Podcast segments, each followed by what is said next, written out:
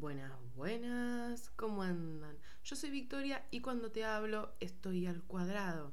Esto es Eunoia Podcast, pensemos en positivo. En el capítulo de hoy, frenar.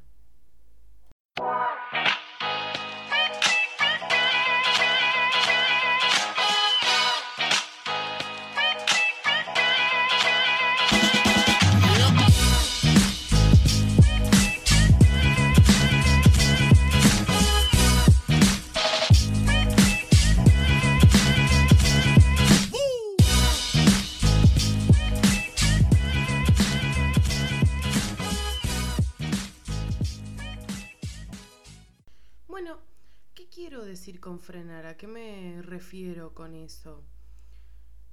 Hablo de frenar la vorágine de la vida. Ahora todos estamos frenados. Es el día 80 y largos de, de cuarentena. Bueno, no, 50 y algo. Em, pero parece más, siempre. Vieron que en vida normal, y ahora capaz también, estamos tapados de laburo que la facultad, que el trabajo, ahora el home office, eh, el gimnasio. Vieron que trasladamos todas esas actividades a esta rutina de encierro. Pero hay un dejo de tiempo que sería el que usábamos para trasladarnos de un lugar a otro que ya no que ya no utilizamos, que ahora lo tenemos para nosotros. Y entonces nos empezamos a hablar nuestro interior nos habla y nos empiezan a pasar un montón de cosas. Yo no sé si a ustedes les pasa, pero yo hablo mucho con, mucho con mis amigos. Ahora es como que esos vínculos eh, que capaz nos hablábamos una vez por mes o cada 15 días o a veces más tiempo, está mucho más arraigado. Ahora como que hablamos mucho más seguido, no digo todos los días, pero bastante seguido, mucho más que antes. Y en todos encontré la misma coincidencia todos nos estamos replanteando cosas. Todos tenemos más días malos que buenos. Y yo te pregunto, ¿eras consciente de tus días malos? Yo no te digo cuando se te pinchó la rueda del auto, te quedaste dormido, se aprobaste el examen o lo que sea, esos son días malos. Pero ahora tenemos más días, más días malos a nivel emocional. Empiezan a resurgir fantasmas de asuntos viejos que capaz no tenemos tan resueltos ahora. ¿Y por qué ahora? Porque nos estuvimos anestesiando todo este tiempo. Hay gente que usa drogas, gente que usa alcohol, o las dos, y otros utilizan el trabajo. Y en la vorágine de la vida no te das cuenta de lo que te está pasando porque siempre estás muy ocupado y a veces ni siquiera dormís lo suficiente. Entonces no te das el tiempo para escucharte. Entonces, tampoco nos damos mucha tregua. Porque vieron que hay que ser productivo todo el tiempo. Siempre hay que ser multitasking. Me hace acordar a la um, imagen de esa de un ama de casa que tiene 850 brazos y que con una aspira, el otro barre, el otro plancha, el otro cocina. Bueno, vivimos así. Y el que piense ahora, después de ver cómo se mantiene una casa, cómo se lleva la economía de una casa, que hay que cocinar, hacer la tarea con los pibes, limpiar, sigue pensando que las amas de casa no trabajan, lo invito a replantearse algo. Porque ahora todos estamos en modo ama de casa y encima andamos laburando. Pero a lo que voy es a que siempre tenemos mil cosas para hacer. Y, y, son para nosotros, porque si no trabajamos no comemos, si no estudiamos no progresamos, si no vamos al gimnasio no vamos a hacer fitness o no vamos a tener un buen estado de salud. Son cosas para nosotros, pero ¿nos escuchamos? ¿Realmente qué queremos? Esta cuarentena nos hizo dar cuenta de muchísimas cosas. Por ejemplo, acá en Argentina hay récord de divorcios. Eh, supongo que convivir ha hecho que mucha gente se diera cuenta de con quién estaba. Los, hijos no tienen devolución, ¿eh? Pero a veces no le tenemos paciencia a los vulnerables, a los hijos, o a nuestros padres grandes, o a nuestros abuelos, porque no nos damos tiempo para nosotros, para expresarnos nosotros.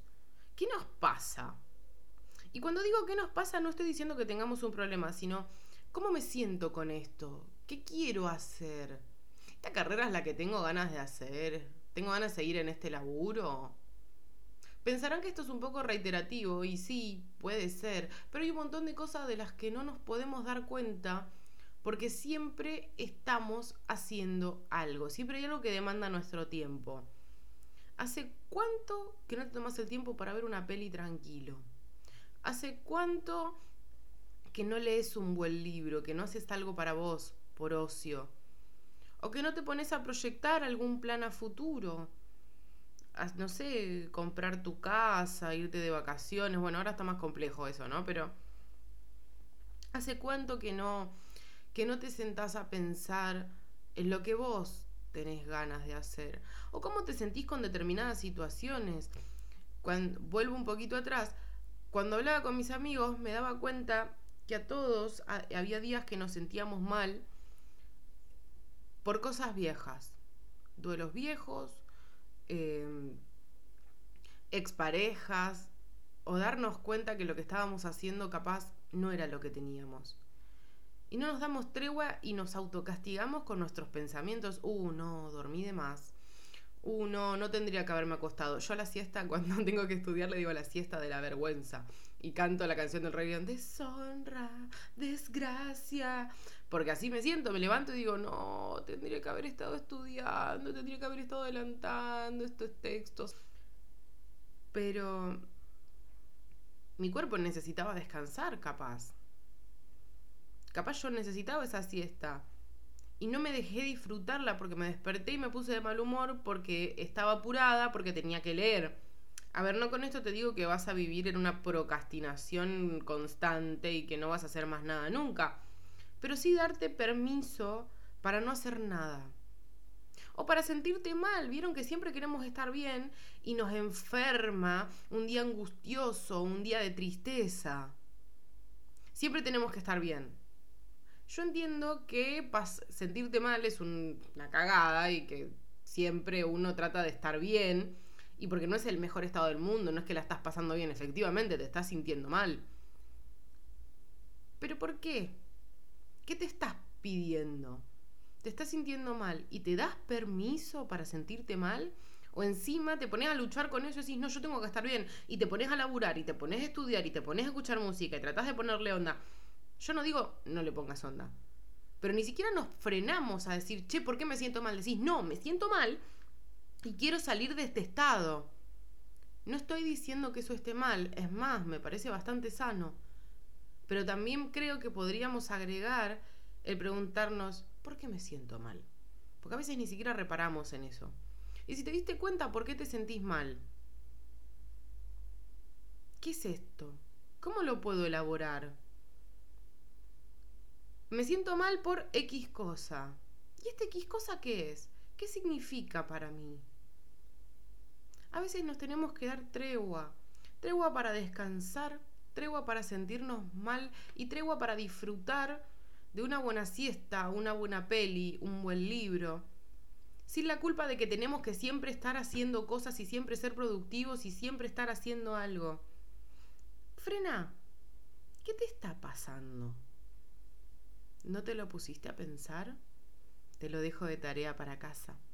Yo soy Victoria, esto fue Eunoia Podcast. Me encontrás en redes como Vicky con CKY-eunoia en Instagram y en Twitter. Les mando un besote enorme y cuídense mucho. Nos vemos la próxima.